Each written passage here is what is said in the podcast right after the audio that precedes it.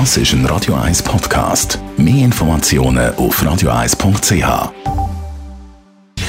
Gesundheit und Wissenschaft auf Radio 1. Unterstützt vom Kopfwehzentrum Irlande Zürich. www.kopfwww.ch haben Sie auch schon mal den Dr. YouTube konsultiert? Man hat etwas, irgendeinen Ausschlag irgendwo und dann schauen wir ein YouTube-Video zu dem Thema an.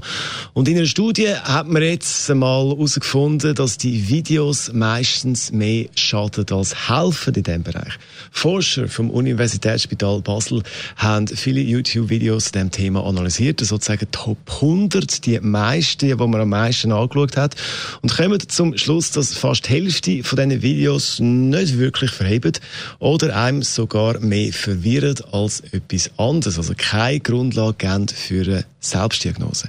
Zum Beispiel bei Ekzempatienten hat es nicht nur Tipps gegeben für unnötige Diäten wie kein Milchprodukt, Gluten und so weiter und so fort, sondern auch potenziell schädliche Behandlungen sind da empfohlen worden, zum Teil. Das also das Fazit von der Studie vom Unispital Basel. Also, neben dem Dr. YouTube und Dr. Google vielleicht gleich noch schnell zum richtigen Arzt. Radio 1